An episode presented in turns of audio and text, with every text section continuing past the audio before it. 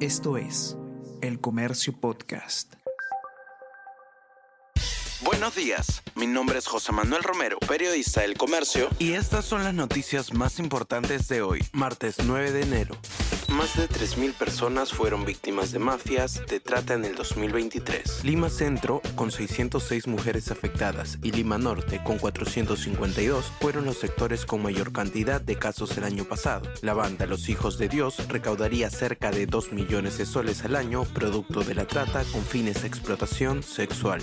El Poder Judicial decide hoy si Kenji Fujimori cumplirá prisión efectiva. El juez César San Martín se pronunciará hoy desde las 9 de la mañana en última instancia sobre la acusación al excongresista por delito de tráfico de influencias real. Fue condenado por el caso de los Mamani videos en 2022, pero la pena se suspendió.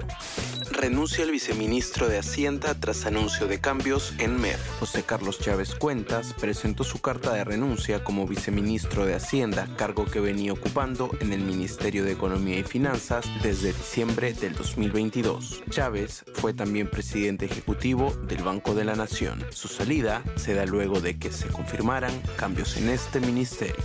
Alias Fito, el más peligroso jefe criminal de Ecuador, se fugó de la cárcel. El líder de la principal banda criminal de Ecuador probablemente se fugó horas antes de un operativo de control el domingo en la cárcel en la que cumplía condena, indicó este lunes el secretario de Comunicación del gobierno, Roberto Izurrieta.